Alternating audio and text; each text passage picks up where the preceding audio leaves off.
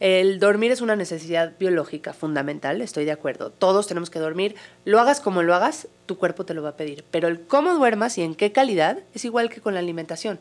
Todos nos vamos a alimentar de alguna manera para sobrevivir, pero de ahí a el que come bien contra el que no come bien. Igual y no sabes que no estás durmiendo bien y al escuchar esto que nos mencionó Elisa, empezar como a estar atentos para ver si estamos pasando por eso, porque estamos a tiempo de cacharlo y cambiarlo. Nuestro cerebro está flotando en un líquido, ¿ok? Se llama líquido cefalorraquídeo y este líquido va pasando por las neuronas durante la noche para limpiar los residuos tóxicos. ¿Por qué residuos tóxicos? Porque estar despierto va dejando ciertas proteínas que se van liberando de desecho por el desgaste natural que tiene el cerebro. Empieza en ti es una nueva oportunidad de regresar al inicio para reinventarnos, salir de nuestra zona de confort, explotar nuestro potencial y lograr todo lo que nos propongamos. Hablaremos con diferentes expertos, amigos, especialistas o gente que admiro por su experiencia y trayectoria para juntos rebotar ideas, consejos, tips de motivación y hablaremos sobre todo lo que necesitamos escuchar para comenzar. Soy Paola Zurita y en este espacio te invito a escuchar, relajarte y trabajar en ti para lograr tu mejor versión porque todo lo que hagas en la vida empieza en ti.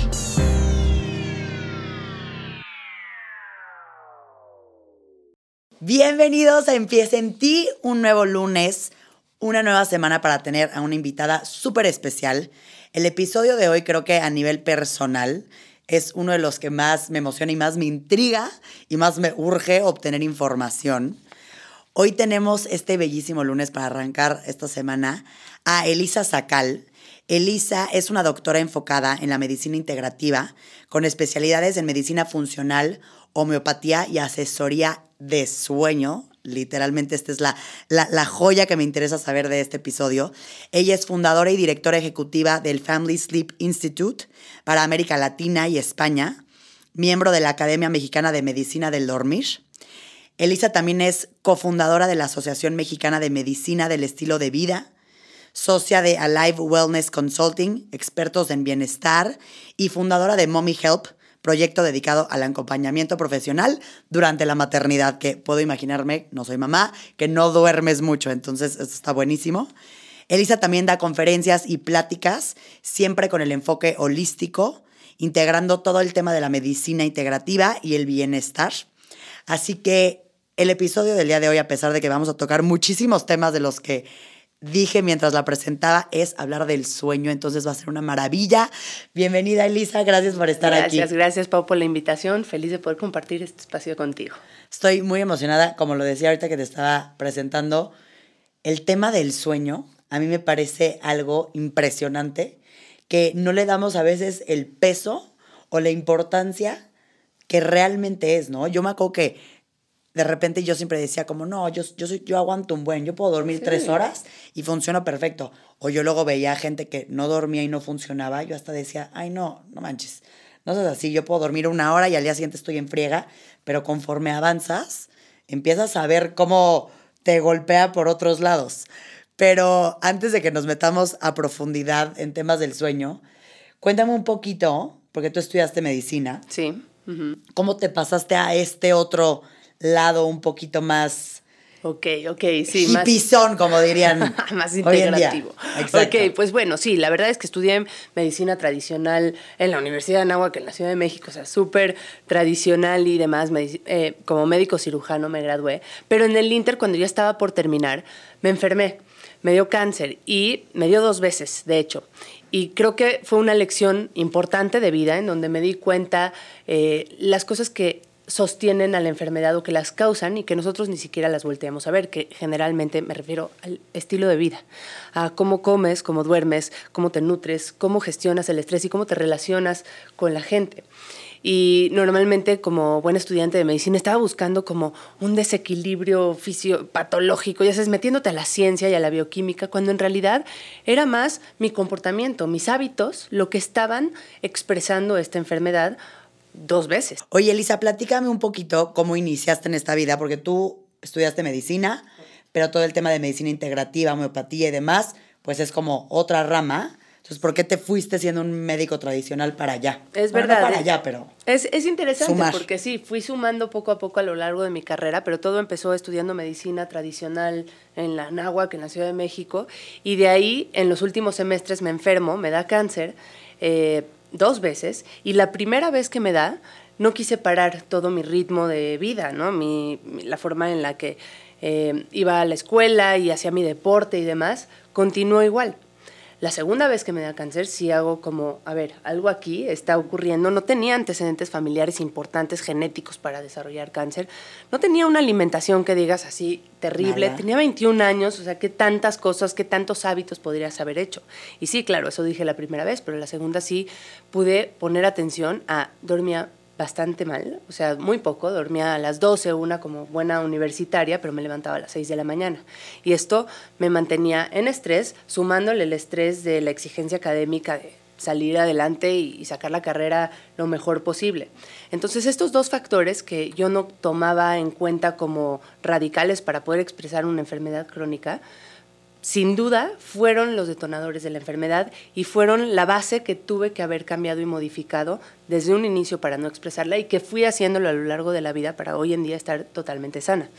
Entonces, eh, ahí fue cuando me empecé a dar cuenta que la enfermedad no solamente es algo bioquímico que se expresa, sino tiene que ver con tu estilo de vida y con la mente y con las emociones.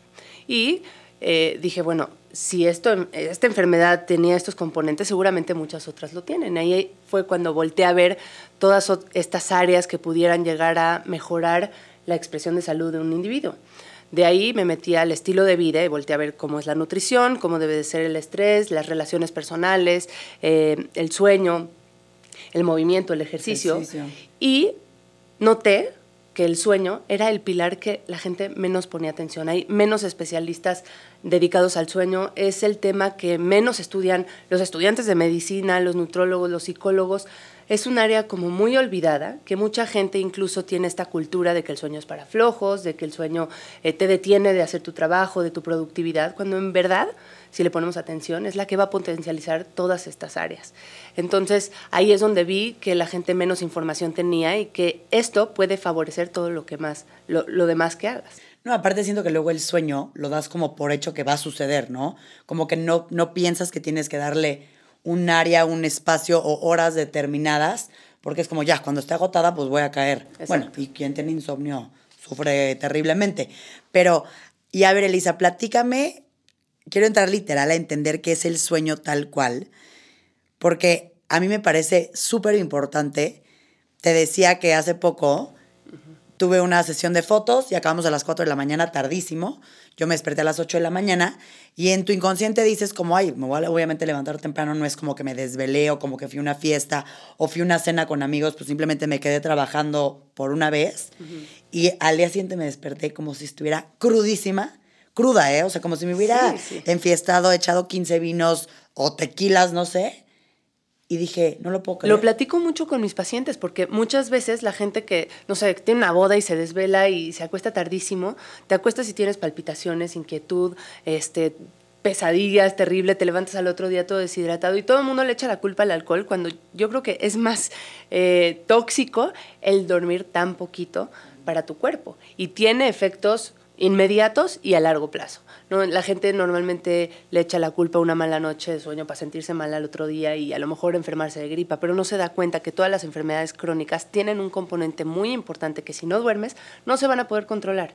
Me refiero a presión alta, gente con resistencia a la insulina, gente que tiene problemas del corazón, de diabetes y demás. El sueño es de esas cosas que te va a costar menos trabajo, te va a costar menos recursos, ponerle atención y te va a ayudar a controlar cualquier otra enfermedad. Entonces, sí.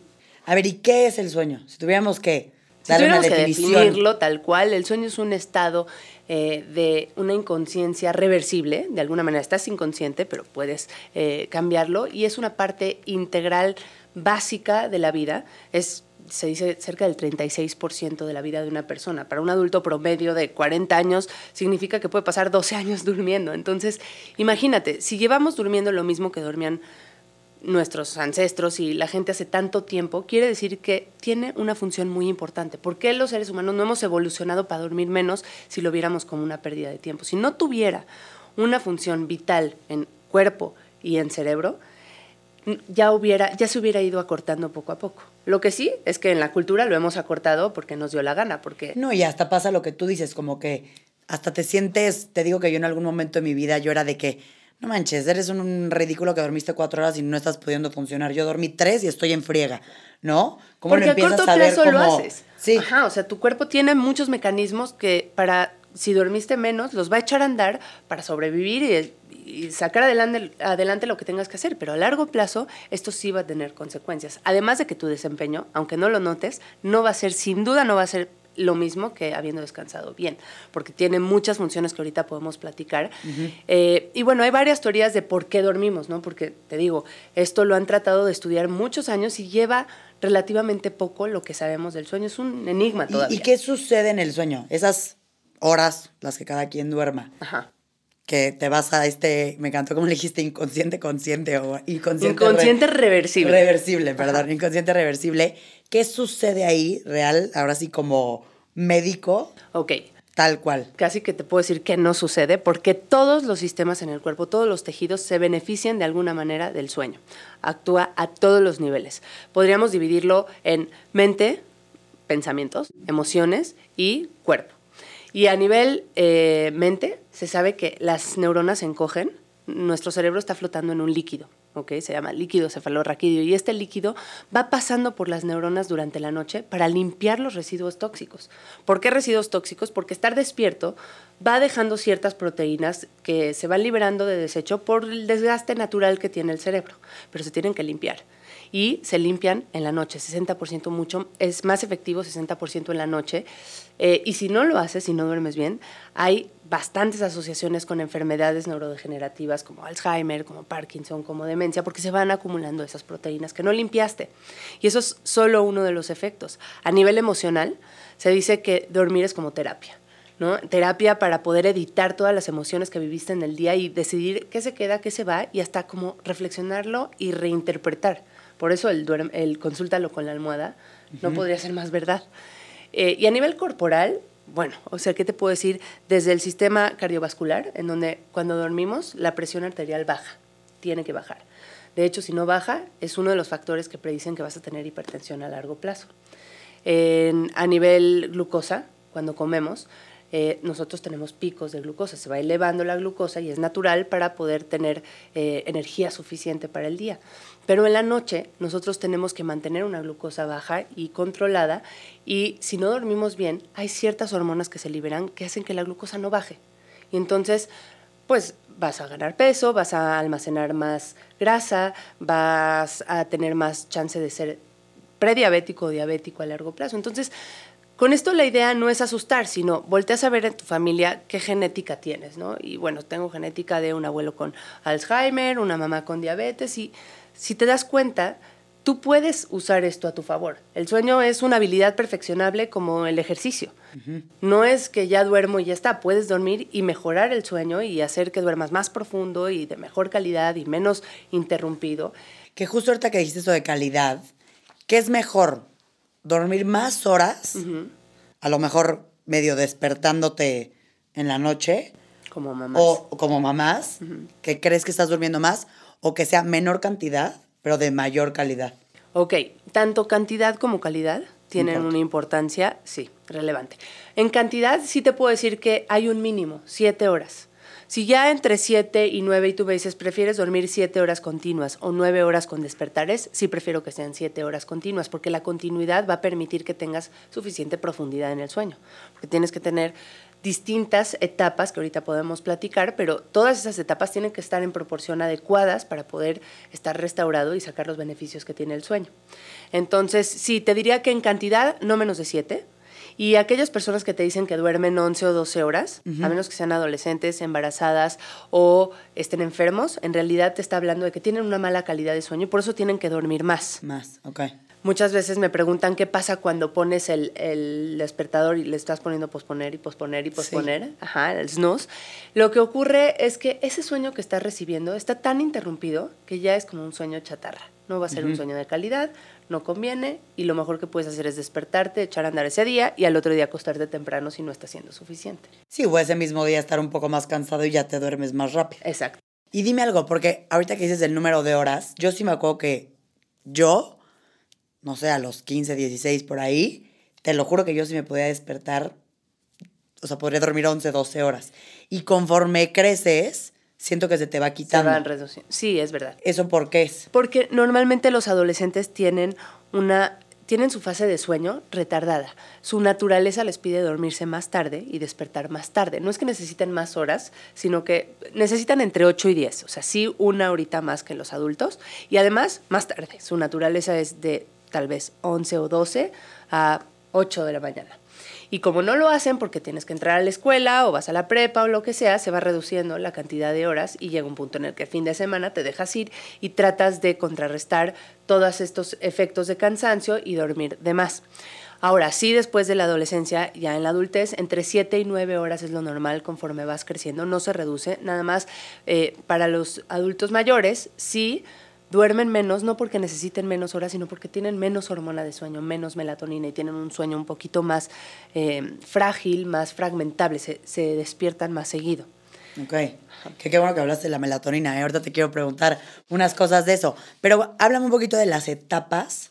Cuando estamos durmiendo estas, dijiste que mínimo tenemos que dormir siete horas, ¿no? Mínimo siete horas, hasta nueve horas. Cada quien tiene que encontrar e individualizar cuánto es lo que necesita, ¿no? Yo, por ejemplo, Pero sí dirías, siete y media. Mínimo Mínimo siete. Menos de siete te estás haciendo la idea, no le estás dando el valor que merece el sueño y vas a tener alguna consecuencia. A lo mejor no a corto plazo, que sí, las personas que duermen poquito pueden notarlo porque les cuesta más trabajo tomar decisiones, eh, sus tiempos de reacción son más lentos, su creatividad está disminuida y claro, si el cuerpo ha recibido menos horas de sueño, lo toma como una señal de alarma, de amenaza a su seguridad.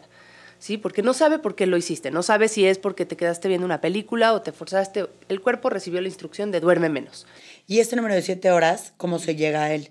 O sea, ¿por qué son las siete? Ah, bueno, se hizo un consenso para saber debajo de cuántas horas ya había efectos negativos y era abajo de siete. Okay. Ajá. Pero para muchas personas, te digo que, por ejemplo, personas que hacen ejercicio intenso probablemente necesitan más. Eh, la forma en la que sabes es cómo te sientes al otro día, ¿no? Si tienes suficiente energía, si... Y si haces de más, pues, perdón, no, no si haces de más, si duermes de más puede ser igual de perjudicial. Te está diciendo, si duermes más de nueve horas, te está diciendo que las, el tiempo que duermes no es la calidad suficiente. Entonces, algunos de los, de los datos que podemos tener para saber si estás durmiendo suficiente o no es cómo te levantas en la mañana. ¿Tienes suficiente energía? ¿Tienes claridad de mente? ¿Cuánto tiempo te toma echar a andar tu día? Y la siguiente, ¿necesitas café para hacerlo o lo tomas por gusto? Y la otra, otro punto importante que pueden valorar es, ¿te quedas dormido en circunstancias en las que no debieras hacerlo? No sé, eres el típico que cuando va de, de copiloto en el coche se queda dormido Porque si sí, probablemente tu sueño no está siendo de buena calidad, te quedas dormido leyendo un libro, viendo una película, entonces tienes que aguantar con suficiente energía. Por eso sí es un poco individualizable ese número que les di. Sí. Y sobre todo, esas horas de sueño que tienes tendrían que ser de sueño profundo, continuo, sin despertares, sin luces prendidas, en buena temperatura, porque si no, la calidad es la que se va a ver afectada. ¿Cuáles son las etapas del sueño? cuando tú estás ahí dormidito, reponiendo todo. Porque, sabes, hasta hace pocos años en la, en la ciencia, eh, lo que ocurre hace menos de 20 años es muy nuevo porque le toma más o menos a la agenda académica enseñarle a los alumnos 20 años integrarlo en su currícula y poder aprenderlo. Entonces, la mayor parte de lo que se sabe del sueño es súper nuevo. Antes se creía, o sea, en 1950 se creía que apagabas el switch y te quedas dormido y ya está. Y no, recientemente se dieron cuenta que transicionas por diferentes etapas y que no solo transicionas, tienes que tener una proporción de cada una de estas etapas adecuada. Como que ciertos tiempos en cada una. Exactamente, es, es tiempo, o sea, lo puedes ver en duración o en proporción. Pero básicamente son dos. Tenemos el sueño profundo, que también se llama sueño no REM o sin movimientos oculares rápidos. Y tenemos el sueño REM, que es el sueño de los sueños. Es, conocido porque es la etapa en donde tenemos el 80% de, las, de los sueños, tal cual. Entonces, digamos que el sueño profundo nos ayuda a reponer a nivel corporal. El profundo sería cuando el REM. El no REM. El no REM es el profundo. Exacto, el no REM es el profundo y el otro le vamos a llamar REM. El profundo es el que nos ayuda a reponer a nivel, a restaurar a nivel corporal, hormonas, ¿sí? tejidos, células, algo más eh, cuerpo.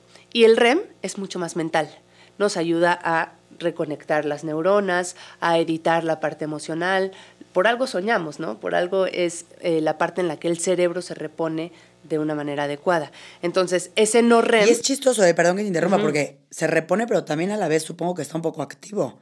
Claro. Porque si estás... Sabes que también se llama, qué chistoso que lo dices, pero también se llama sueño paradójico.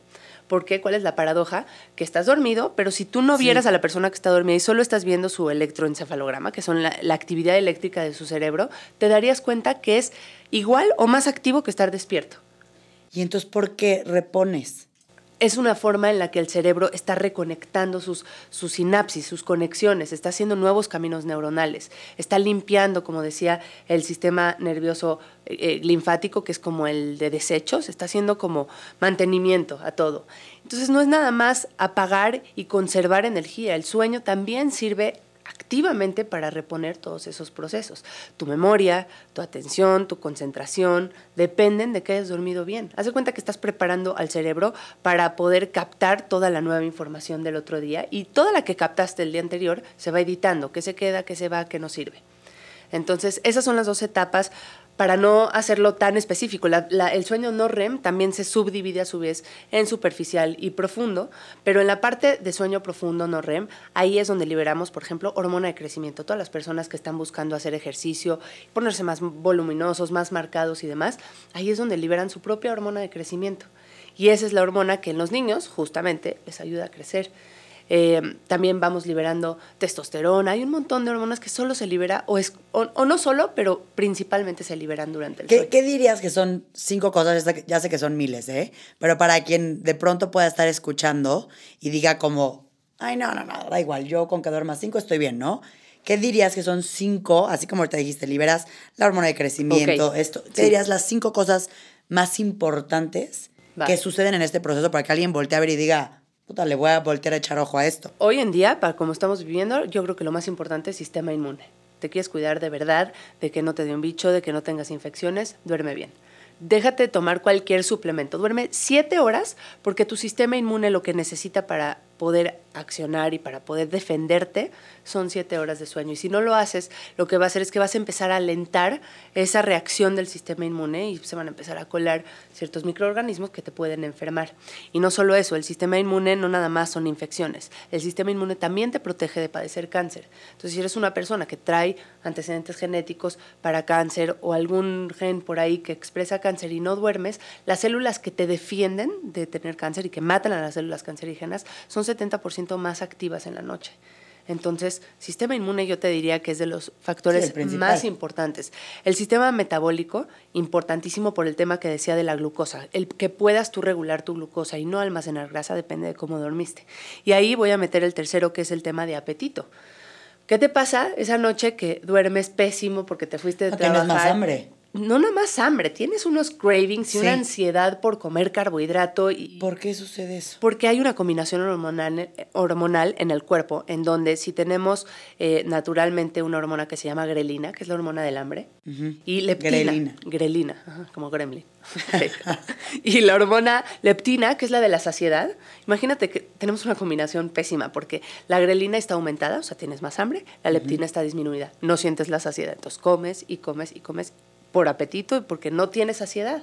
Y además, como el... Que en el sueño estas hormonas... Se van regulando, claro. Y si no duermes bien, se altera ese patrón y entonces es real que al otro día abres el refrigerador y por supuesto que no tienes apetito de ensalada y verduras. Lo que quieres es energía inmediata. Porque, estás cansado. Porque estás cansado y como mencioné hace un ratito, el problema es que le diste la instrucción a tu cuerpo de que esté alerta y que necesita energía rápida y lo que más energía rápida te da es lo que más azucarado es o más glucosa te va a dar de forma rápida. El problema es que luego vas a tener un bajón, vas a empezar a almacenar grasa y... No, y está cañón porque yo, perdón que regrese al tema de las crudas, pero está cañón luego también en tu cruda que podrías creer que es derivado de otras cosas, del alcohol o bueno, que igual y también, sí, sí. pero que te da un hambre que es incontrolable también viene con esta parte de haber dormido fatal. Claro, que un día porque cuando duermes con alcohol, Sí. También no creo que caigas. No es para nada el mejor. Te voy a decir qué pasa.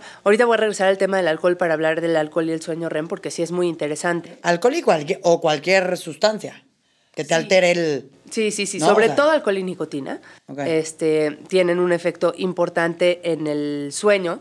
Y Ah, lo que les estaba diciendo con el tema del apetito y demás, es que una vez no pasa nada probablemente te ayudó el tener ese apetito al otro día porque fuiste, comiste algo que te dio energía inmediata y te ayudó a echar a andar el día, ¿no? Y lo, pudiste sacar adelante. El problema es que toda esta gente que duerme seis horas y media tiene este mismo efecto. Entonces, todos los días sus decisiones de alimentación no van a ser las más saludables. Y además su cuerpo está recibiendo la instrucción de estoy en riesgo, no estoy pudiendo dormir adecuado, vamos a almacenar porque quién sabe cuándo me vuelva a dar de comer y todo lo ves en alerta. Entonces almacena, almacena, almacena y va a ser una combinación en metabolismo que no va a ayudar a las arterias, al corazón y demás. Y bueno, volviendo al tema de las sustancias, el alcohol y el sueño, lo que ocurre ahora que ya saben cómo se divide el sueño en las, estas dos etapas, es que el alcohol, la primera parte de la noche, que normalmente sí tenemos un poquito... Cuando entras en no REM Exacto, que, me faltó decir un detalle ya para ponernos aquí más técnicos, es que la primera parte de la noche tenemos más sueño profundo y la segunda parte de la noche, más cerca de la mañana, más sueño REM.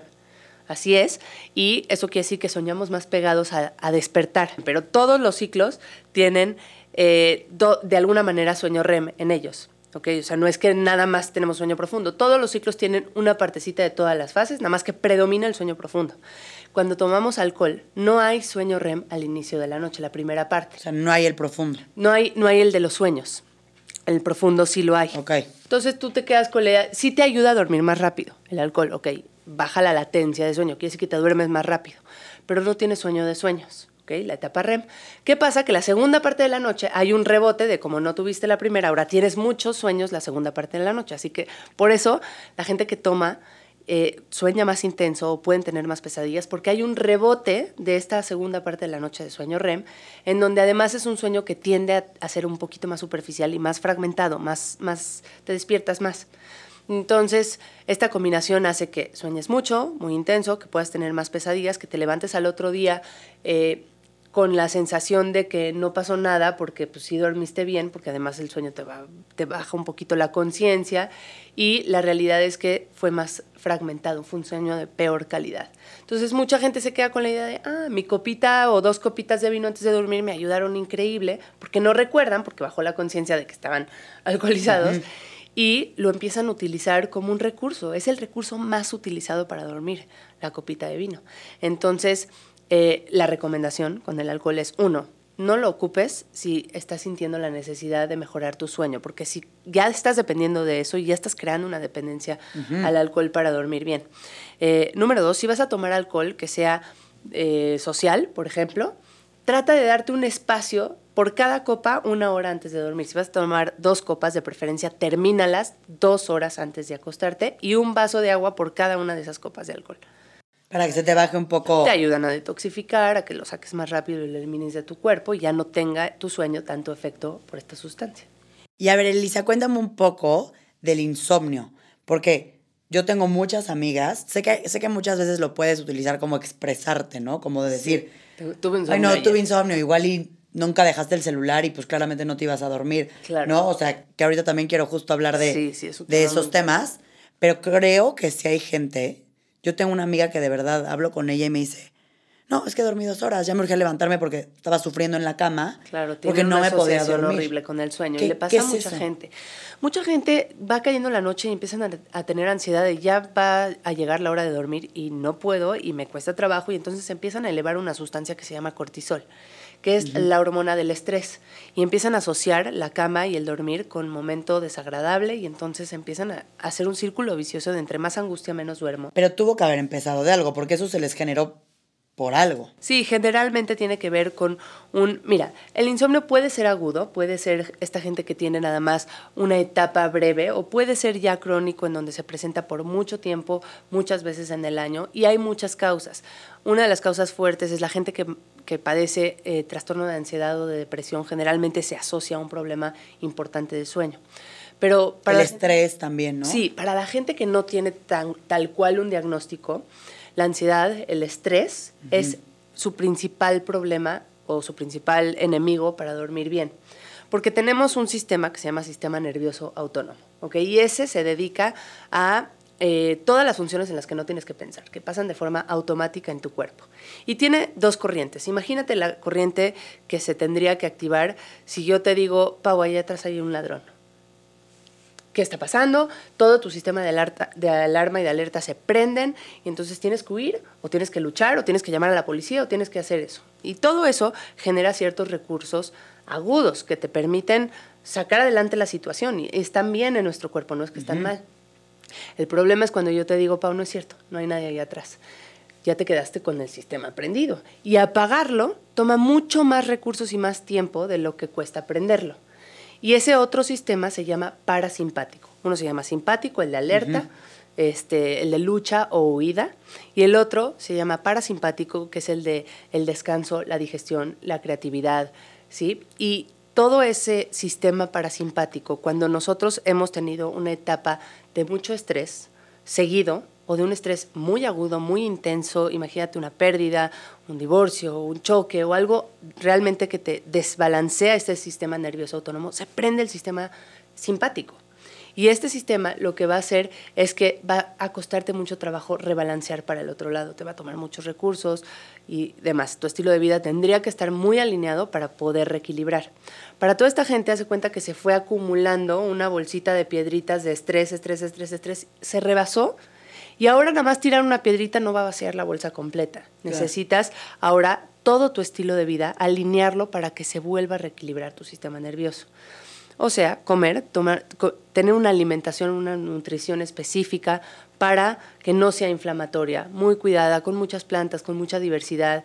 Eh, tendrías que gestionar el estrés aprendiendo a respirar, a meditar, eh, a lidiar con las circunstancias que te estresan con recursos externos, a moverte, a hacer un ejercicio no estresante, porque ya no necesitas ahorita correr un Ironman, si lo que necesitas es reequilibrar ese estrés, es ejercicio calmado, eh, personalizado, en una frecuencia cardíaca que te permita reequilibrar eh, tus relaciones personales, porque la soledad también va a seguir detonando supervivencia y estrés. Entonces tienes que reequilibrar tus relaciones y hasta quitar las que consideras que son tóxicas y reequilibrarlas con las que te nutren. Este, y obviamente cuidar el sueño. A las personas que pueden llegar a tener insomnio, que lo, que lo manejan como ya algo parte de su vida que lo dicen porque yo lo, yo lo, no, no, no yo Paola, eh, yo no tengo insomnio, pero yo lo vivo mucho con personas que conozco, que ya es como dado por hecho de, ay no, no es que dormí pésimo porque tengo insomnio, ya tengo y fue. O sea, tú sí les dirías... Que se quiten la etiqueta. Que se quiten Número la etiqueta uno, y, que son todos estos temas. Totalmente, es una creencia el pensar el así soy porque mucha gente me dice porque así es mi familia. Eso no es un tema tan genético como lo que se imaginan. Es una parte genético y el 70-80% es conductual. Es no, y que lo escuchaste Claro, Seguramente mientras crecías. No te compres esa historia porque además se la vas a transmitir a, tus hijos muy probablemente. Lo importante aquí es quitar la creencia de que tú no puedes dormir. Siempre puedes mejorar tu calidad de sueño. Obviamente, si consideras que tienes algún problema en donde, no sé, uno de los ejemplos es tienes un ronquido y tu pareja te menciona que tienes pausas en la respiración, ok, si necesitas a lo mejor ayuda de un estudio, un aparato extra, pero la gran mayoría de la gente no. Es un tema de hábitos, es un tema de, como dices, no duermes porque no dejaste el teléfono, porque tu cerebro no va a vencer la fuerza del teléfono en la mano. No, no podemos además seguirle apostando a ello, porque además la, la calidad de sueño después de dejar ese teléfono no va a ser buena.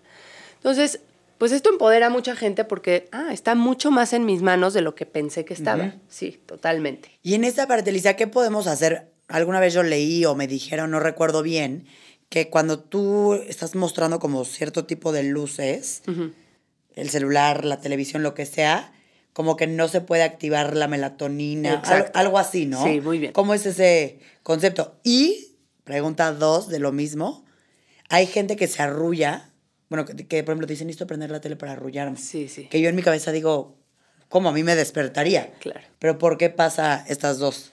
Yo creo que es gente que no puede apagar su pensamiento, que lo que les cuesta trabajo es eh, dejar de pensar en cosas que los estimulan en el trabajo, en las preocupaciones, y la tele de alguna manera los enfoca a dejar esos pensamientos. El problema es que el ser humano está diseñado para estar despierto en el día y producir hormonas de, actividad cuando sale el sol y a cuando se mete el sol y recibe ese estímulo luminoso, ir calmando, ir produciendo melatonina, que es la hormona del sueño. Entonces, el problema con la televisión y con las pantallas es que emite señales de luz parecidas a las del sol en la mañana al despertar.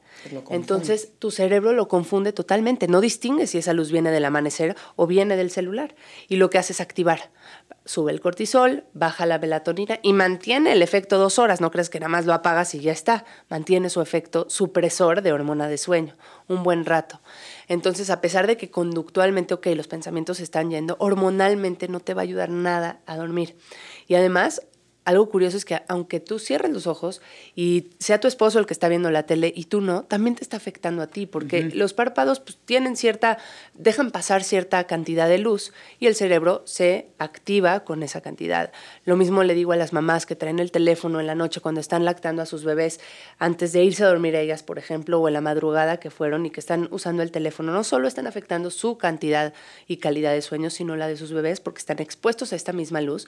Y además algo curioso es que la mamá va a bajar su, calidad de, su cantidad de melatonina hasta en la leche materna, porque esa es la forma en la que le está pasando la melatonina al bebé para que sepa cuándo es momento de dormir. Entonces sí, sí es algo súper relevante. Tenemos que aprender a vivir sin pantallas antes de dormir y a usar el hábito que para mi gusto... ¿Cuánto tiempo antes dirías déjalas? Así, ideal, 90 minutos. 90 minutos. Y sé, bueno, hora y media. Sé y estoy consciente, porque a mí también me cuesta trabajo, que es el hábito más difícil de romper. Y yo les diría, bueno, empiecen por 10 minutos. Bloqueemos el uso del teléfono y no lo vuelvas a tocar 10 minutos antes de dormirte y 10 minutos al, levantarte, porque también afecta el y supongo que también aparte, independientemente de la luz que emita la pantalla, no sé si estás en Instagram, estás en TikTok, lo que sea, también te ha de despertar toda. De entrada, porque tú no controlas lo que va a salir ahí. Exacto. Y de pronto, claro, ves una mala noticia o ves. Es incontrolable. Por eso siempre eh, trato de fomentar también el hábito en la mañana de no agarrar el teléfono. Porque si empiezas con el teléfono, la gran mayoría de la gente agarra el teléfono, revisa WhatsApp, revisa su correo. ¿Y qué tal que en ese WhatsApp estás empezando a ver contenidos de trabajo que empiezan a angustiar y estresar? Así empezaste el día. Y ese ritmo no lo pusiste tú, lo puso pues... Sí, alguien más. Alguien más. Entonces, si quieres empezar a ser dueño de tus mañanas y de tus, de tus noches, separa un poquito lo que no es controlable de cómo empiezas tu ritmo y cómo terminas el ritmo de la noche. Entonces... Em, a mí alguna vez alguien me dijo como cuando trato de dejar el celular en las mañanas, que antes lo hacía más, ahorita regresé a ese mal hábito, pero me decía, vas, tú tienes que determinar cómo inicias tus mañanas, no que te lo determine alguien más. O sea, me dijo, no le des el poder a alguien de, cómo abriste tu celular. ¿De qué humor? Hasta ni siquiera un WhatsApp. O sea, imagínate que abriste Instagram y viste a una niña de viaje y ya estás de ah, que sí, te dio... yo ya yendo a trabajar y ella, ¿no? Como que... Sí, sí no es solo el contenido de tus pensamientos, ah, no, es, no es solo tu jefe mandándote el mail diciendo necesito verte a primera hora porque hubo un problema, no solo es el contenido de tus pensamientos, sino qué emociones detona el estar viendo la vida de todo el mundo, que además vemos solamente lo que quieren mostrar. Y eso automáticamente ya no te, ya no te permite tú diseñar o decidir lo que va a pasar el día y cómo te vas a sentir. Entonces, si lo puedes cambiar por una rutina matutina de empieza el día con tomar un vaso de agua, porque te deshidrataste en la noche porque no tomaste agua, simplemente, eh, con algo de agradecimientos, porque está demostrado que la gente que hace agradecimiento va formulando una química en su cuerpo que favorece que las cosas empiecen a salir bien. Em, y a lo mejor exponerte a la luz solar, porque se nos está olvidando que somos seres humanos y tenemos que estar expuestos a la luz del sol y pasamos a veces días completos en donde te despertaste, te metiste al coche, lentes oscuros, llegaste a la oficina lejos de la ventana y a qué hora estuviste cerca del sol. Y eso es justamente lo que va a permitir que tú produzcas toda la química necesaria para dormir bien, es cómo te expusiste al sol en la mañana necesitamos unos mínimo 20 minutos. Sí, porque aparte que no sea luz artificial. Totalmente. prendiendo la luz del DEPA o de la oficina. No va a ser suficiente en luminosidad. Es más, ni siquiera sería suficiente la luminosidad que recibes estando adentro de una casa, cerca de la ventana con el sol. A que sí. A, estando directo. Esa es la luminosidad que tu retina y tu cerebro necesitan para decir tienes que producir melatonina, aunque la vas a liberar en la noche, pero la vas a sintetizar, la vas a producir en la mañana. Entonces es un hábito que... Y, y hablando, Elisa, del tema de la luz, sé que esto no tiene que ver con el sueño, pero seguro vas a saber. A mí alguien me dijo que era muy bueno ver que el atardecer, cuando ves los atardeceres, claro. genera algo en tu cuerpo. Claro, ver el amanecer y el atardecer es algo súper recomendable para resincronizar tu reloj biológico interno. Yo ahorita que tengo planeado un viaje en donde voy a tener un jet lag importante, de las estrategias más importantes que planeo hacer para evitar el jet lag y poder adaptarme más rápido y disfrutar del viaje es ver el amanecer y el atardecer algunos días consecutivos, porque esas son las señales de ser humano que necesita, sí, y que necesita tu cuerpo para resincronizar todas tus hormonas. El ver el atardecer por el ángulo en el que tiene el sol cuando, cuando se está metiendo y el tipo de luz que está recibiendo, que es una luz de ondas mucho más largas, que piensa cómo es el color del atardecer, a diferencia del amanecer. El amanecer es azul, ¿no? La luz es azul y esa es la luz que te va a impedir dormir porque no quieres dormir a esa hora, quieres bloquear la melatonina, la misma luz de las pantallas. ¿Cuál es la luz del atardecer? Es una luz mucho más naranja, mucho más roja, en donde su longitud de onda es más larga y es más roja, y es así favorece la producción de melatonina, la que va a hacer que más tarde te logres ir a dormir. Hace poco, menos de 200 años en la historia del, del ser humano, pues es poquito, que no teníamos la luz artificial. La única luz disponible después de que se metía el sol era la del fuego y el fuego tiene un tipo de luz mucho más cálida, mucho más naranja, rojiza. Claro, te favorece la liberación de melatonina. Por eso se inventaron todos estos filtros que ahora tenemos en el teléfono, los lentes, no sé si has visto los lentes bloqueadores de luz azul, que son unos lentes rojos que de pronto me verás usando ahí en Instagram, eh, porque esos filtros de alguna manera engañan al cerebro haciéndole creer que no hay luz azul, no hay luz activadora y te, puedes, te puede permitir dormirte un poquito más rápido. Como que irte relajando. Claro. Y ahorita, Lisa, que estabas hablando de la melatonina, ves que hay un buen de pastillitas hoy en día, gomitas, pastillas, que literal tragadas, o hasta ya hasta vienen en líquido. Sí. ¿Qué opinas de esas? Ah, es un tema muy controversial. Te voy a decir, la melatonina es una hormona, es, un, es una hormona que produce tu propio cerebro en su glándula pineal. Cuando ves al sol meterse, el ángulo baja y entonces tu cerebro recibe la señal perfecta de tienes que empezar a liberarla porque en un ratito ya viene la hora de dormir. El cerebro, como en todas las hormonas, se libera muy poquito. Las hormonas en el cuerpo están en microgramos, en cantidades muy bajitas, cosa que no está pasando con las formulaciones farmacéuticas. Están eh, produciendo melatoninas que tienen 10 o 20 veces más de lo que tu propio cerebro está produciendo.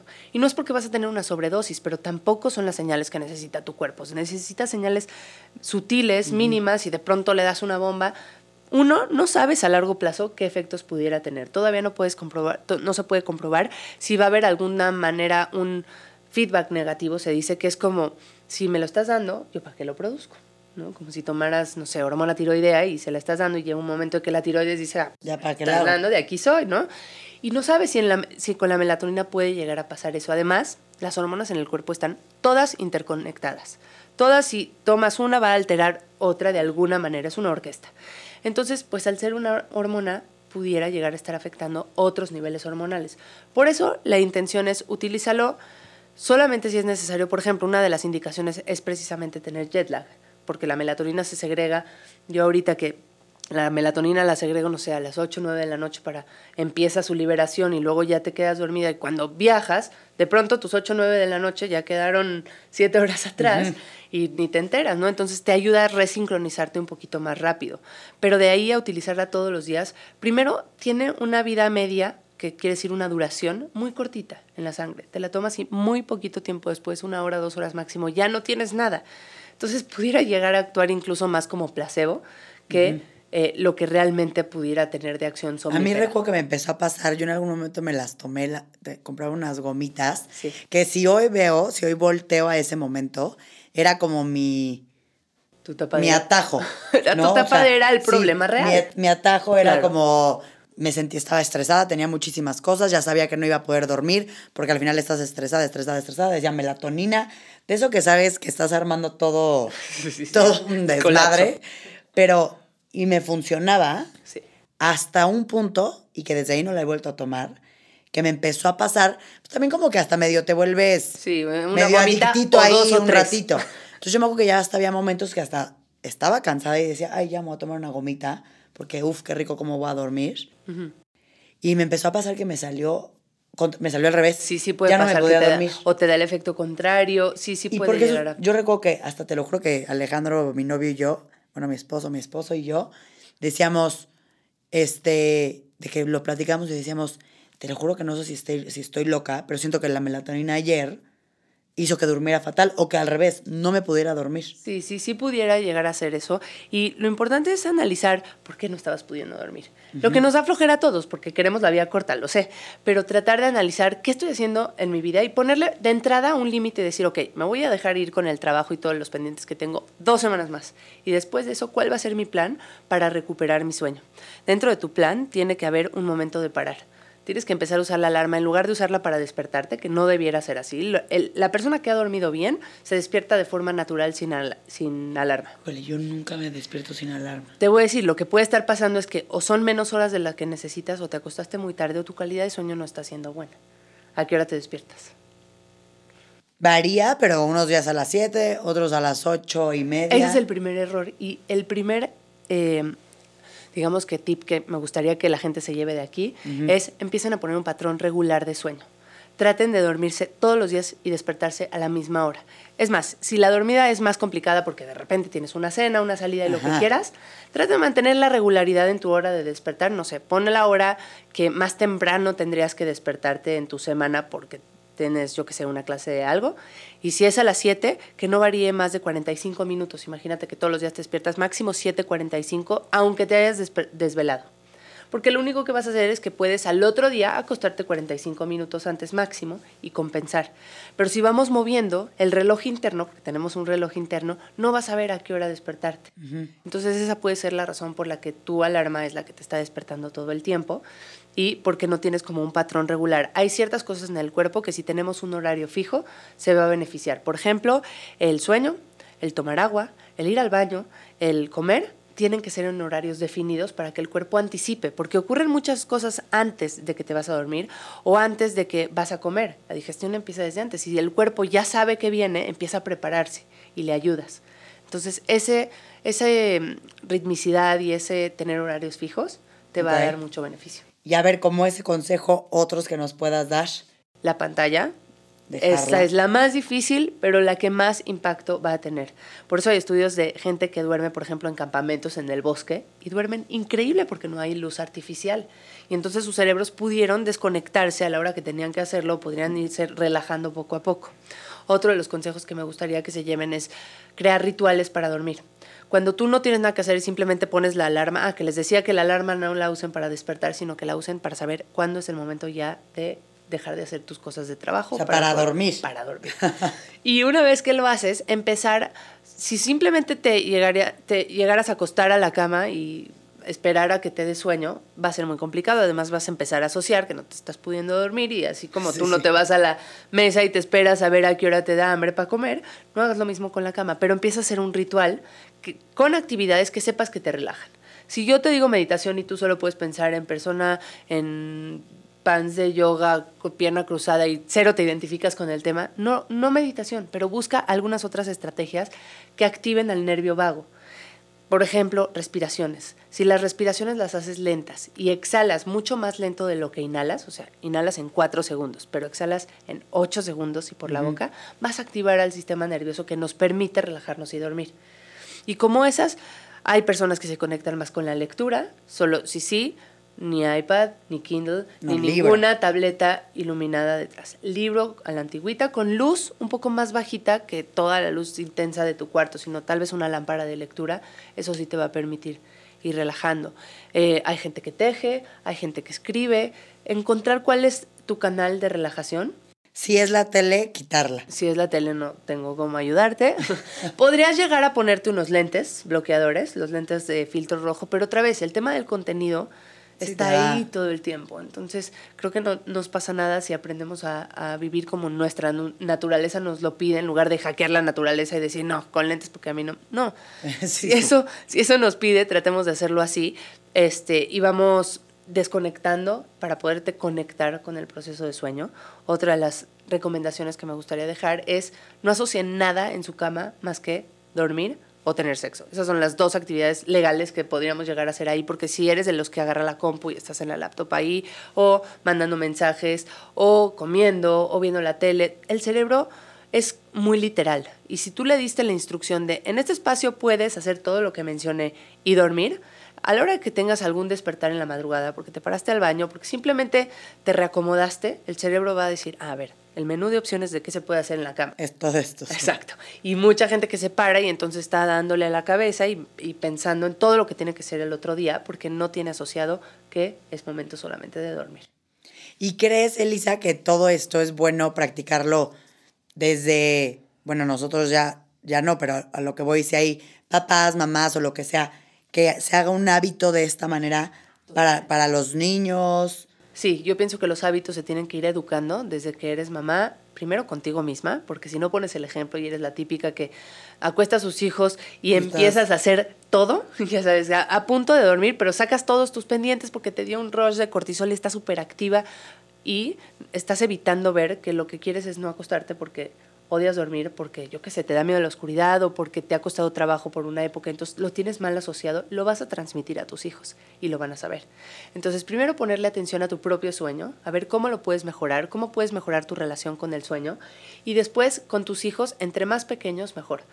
El dormir es una necesidad biológica fundamental, estoy de acuerdo. Todos tenemos que dormir. Lo hagas como lo hagas, tu cuerpo te lo va a pedir. Pero el cómo duermas y en qué calidad es igual que con la alimentación.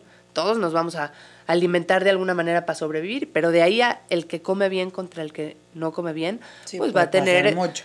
y además va a tener muchas consecuencias distintas, ¿no? El que comió bien a lo mejor eh, va a tener mucho más fuerza, va a poder construir más músculo, va a ser mejor en el trabajo, va a tomar más decisiones. Todo esto prende y apaga nuestros genes. Entonces el dormir también, si lo hacemos desde muy chiquitos y vamos educando que es un hábito que puedo ir moldeando y no simplemente lo dejo dormir cuando sea, como pueda, cuando quiera, sino yo lo voy guiando conforme a sus necesidades, va a ir creciendo con ese buen hábito. En mi experiencia, los, los niños que duermen muy mal de chiquitos van creciendo con ese asunto y de, se convierten... Tú pregúntale a, a, cualquier adulto que conozcas que tiene pésimos, pésimos hábitos de sueño y le preguntas desde cuándo y te dice desde hace mucho, les preguntas a sus mamás y te dicen desde chiquitos. Y fueron creciendo con ese mal hábito. Se hicieron adolescentes que necesitaban la tele para dormir, adultos que no soltaban el teléfono, eh, y así, el mal hábito crece contigo. Pero se puede cambiar. Siempre se puede corregir, corregir, siempre. Te tomará más tiempo, más disciplina, más trabajo, lo que quieras, y conforme vas creciendo, pero siempre se puede corregir. Y por último, Elisa, mencionas el tema del cortisol, uh -huh. que se libera en ciertos momentos, ¿no? Ahorita que dijiste, sí. se emociona y va a liberar el cortisol. Exacto. ¿En qué momento se libera esa hormona? ¿Y qué puede suceder si se libera de más? Sí, es una muy buena pregunta.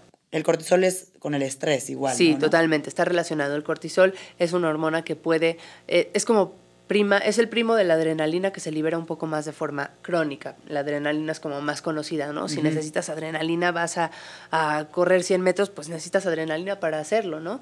Y el cortisol es el que te va a permitir sostenerlo a largo plazo. Entonces, fluctúa a lo largo del día. No es que sea una mala hormona, es súper importante tener niveles bien elevados en la mañana más o menos una hora después de despertar es cuando los tienes elevados y se van bajando a lo largo del día, al grado que en la noche quieres tener los niveles más bajitos para poder conciliar el sueño. El problema es que cuando no dormiste, el cuerpo recibe la instrucción de alerta, el cortisol se mantiene un poco elevado y te da como esta sensación como de ansiedad, inquietud, que no está mal para poder hacer tus actividades, pero que en la noche cuando te vas a dormir, si sigues así de inquieto porque el cortisol no se ha bajado del todo, va a costarte mucho trabajo dormir. Y si te duermes, va a mantener tu calidad de sueño superficial, no tan buena. Entonces, eh, a lo mejor para mantener los niveles de cortisol es dormir bien, pero para poder bajar el cortisol para dormir bien existen todas estas técnicas de activación de, o, o, estimulación del nervio vago que les decía, si ustedes buscan en internet técnicas de estimulación del nervio vago, vas a encontrar que desde gárgaras, clases de canto, o sea, eh, grounding o, o, earthing, que es estar en contacto continuo con la naturaleza. No sé, quitarte los zapatos todos los días 15 minutos y pisar el pasto puede ser una de esas uh -huh. técnicas. Entonces el chiste es ver cuál de esas podrías meter en tu día y tratar de meter tres, sobre todo una antes de dormir, para poder bajar ese cortisol y que te permita dormir de forma adecuada. Y, po, y yo, yo amo que no quiero que acabe este episodio. También, ¿por qué crees que a lo largo de, de la vida, a pesar de que el sueño tiene todos estos beneficios, te quita todas estas cosas que acabamos de hablar si no lo tienes de calidad y las horas necesarias, ¿por qué crees que con todo y todo, o sea, teniendo estas cosas tan espectaculares, se ha perdido la importancia? O lo dejamos al último. Sí. O lo dejamos al final porque somos todavía capaces de funcionar o... Creo que es una mezcla de muchas cosas, entre la cultura, que es como muy productivista, el que más tiempo está ahí sentado, horas nalga, es el que más va a ejecutar. Tenemos muchos eh, frases de gente famosa diciendo, yo solo duermo cinco horas porque el que duerme se lo lleva la corriente. Hay mucho de eso, de gente muy exitosa que la gente admira y entonces empiezan a tomar ese rol de, ah, ok, el que más trabaja es el que menos duerme, el que más horas está despierto. Sí, es, un, es una imagen que se ha puesto desde la persona que, que inventó la luz artificial, Edison. Él decía que dormir era una herencia de los hombres de la caverna y que era un pésimo hábito y entonces que él solo tenía que dormir cuatro horas. Más aparte, súmale que sí es verdad que la ciencia del sueño es muy joven y entonces hay poco que todavía se sabe, se sabe hace poquito tiempo, la gente que está estudiando carreras relacionadas con la salud y el bienestar todavía no tiene tanta información relacionada con el sueño porque apenas está metiendo como en el currículum de, estudio. Entonces, yo creo que es, es un poco esa parte y se combate quitando las creencias de que tú no duermes bien entonces mejor eh, dices que el sueño es para flojos, ¿no? Eh, quitando la creencia, reflexionando y midiendo tu sueño, tratando de tomarlo como si fuera esta habilidad que puedes perfeccionar y sacarle mucho jugo. Y sí, justamente, pues esa es, esa es la idea, para replantearlo y reflexionar al respecto, para que puedas sacarle lo mejor. No, y al final, todo lo que mencionaste ahorita del tema de las pantallas, poner horarios, tener este hábito, las respiraciones, el hecho de concentrarte, son cosas sencillas, sí. entre comillas. Y que, tienes que ir metiendo como la parte mindful, la parte consciente a todo esto y no fluir, porque la, el fluir con la tecnología, todo está diseñado para quitarte el sueño. O sea, en algún momento el CEO de Netflix dijo que el peor, eh, su peor enemigo era el sueño de la gente porque dejaban de consumir. Entonces, ¿qué hicieron? Tecnologías como el autoplay, en donde estás viendo algo, una serie, y de repente te distraes tantito y estás agarrando el teléfono y se puso play al siguiente capítulo y entonces te picas y lo sigues viendo. Entonces, ese tipo de tecnologías están diseñadas para que tú sigas y sigas y sigas consumiendo a costa de tu sueño. Entonces, no es algo que simplemente debes de fluir. Si ya estamos en un punto en donde tenemos que ser conscientes y tenemos que eh, ver de qué manera voy a parar porque la vida va a seguir absorbiéndote al grado de que sigas consumiendo. No, y porque al final, si logras dormir bien, o bueno, en mi caso, de esas veces que ni siquiera, chance no tienes ni la menor idea que fue porque dormiste bien, pero de esos días que despiertas hasta... De buen humor. De gran humor, con muchísima energía, con ganas, que es derivado de un gran sueño, a diferencia cuando estás modo zombie, como que nada más actuando por respuesta automática en vez de con ganas sí. Sí te ayuda a querer mejorar esa parte. Es más, sí, sí que sepan que gran parte de cómo está tu estado de ánimo y tu humor está determinado por cómo dormiste la noche anterior. No, y aparte es horrible luchar contra el cansancio. Horrible. Es, el, es, de los peores estados que puedes tener, que nada más estás ahí como que tratando de sobrevivir. Sí, totalmente. Y última, perdón, otra más, las siestas.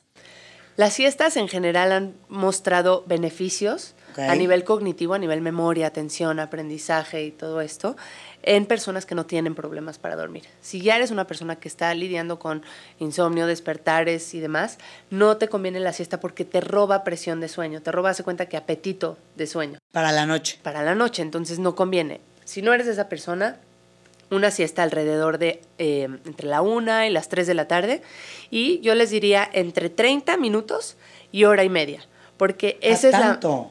Pero nada en el Inter. O sea, de 30 minutos, hora y media, no. O menos de 30 minutos o una hora y media completa, porque es cuando completas el ciclo de sueño y entonces despiertas de una fase de sueño mucho más superficial. Si te despiertas de una fase de sueño profundo, es esas siestas que te levantas y sientes que estás peor que nunca haber dormido. Entonces, si tú mantienes una siesta cortita, vas a engañar al cerebro haciéndolo creer que hizo el ciclo completo y te despiertas contento, feliz, y si no, hora y media si lo logras y si tienes el tiempo. Pero ¿y por qué tendrías la necesidad de tomarte una siesta si dormiste bien. En realidad no, no es una necesidad. Y lo digo porque yo, por ejemplo, a mí las siestas no, no te gustan. Hay gente no, me que lo y, tiene. y no, no me dan ganas. Hay gente que sí le benefician. Hay culturas en donde sí se hace. En España, en es España la hora, de, la, siesta. yo no lo podía creer. Cierran todos los, los establecimientos de 1 a 3 de la tarde. Y también tiene un poco que ver con, me imagino, con el calor que hace y de pronto tienen un tiempo para, para salir, descansar. Y bueno, el asunto es que la siesta, si culturalmente está en tu ambiente y lo haces y ves algún beneficio, está perfecto, pero si no, no es una necesidad. No es una necesidad que realmente tenemos para funcionar. No, para nada. Ok, no, pues ya. Es que es impresionante todo, como lo que tú dices, es tan nuevo esto sí. Que no entiendes tanto los, los beneficios o las consecuencias de no cumplir. Pero bueno, por lo menos estar hablando de estos temas empiezan a generar conversación y a que la gente le ponga más atención. Mil gracias, Elisa. Está buenísimo. Aparte, siento que podemos empezar con cosas chiquitas para cambiar. Exacto, que no te abrume el tema. ¿eh? Escoge uno de los hábitos que mencioné y empieza a hacer y a las tres semanas agrega otro. Y así poco a poco vas construyendo una vida. No, y también igual y no sabes que no estás durmiendo bien y al escuchar esto que nos mencionó Elisa, empezar como que estar atentos para ver si estamos pasando por eso, porque estamos a tiempo de cacharlo y cambiarlo. Exacto, totalmente. Muchísimas gracias, Elisa. Gracias a todos por escucharnos. Espero que hayan aprendido muchísimo del sueño. Es un tema que para mí me intriga. Podría haberme seguido horas eternas contigo en este episodio y saber lo importante que es y los beneficios que podemos tener de dormir bien y que lo tenemos aparte al alcance de una cama y respetar Exactamente. nuestro alrededor. Exacto, al alcance de, de, todos y pues bueno, muchas gracias Pau por ¿Cómo te podemos encontrar, Elisa, en redes sociales? En redes sociales estoy como arroba dra.elisasacal, en mi mail contacto arroba draelisasacal.com y www.elisasacal.com. Y lo que más dices que trabajas mucho con mamás, ¿no? Trabajo el sueño de adultos, de niños y medicina funcional integrativa. Perfecto, pues ya aquí tenemos si alguien tiene insomnio, que de verdad se lo saque de la cabeza y si no, háblenle a Elisa, porque seguramente las va a poder ayudar. Gracias por escucharnos, bonito inicio de semana. Gracias Elisa. Muchas gracias. Y nos vemos el próximo lunes.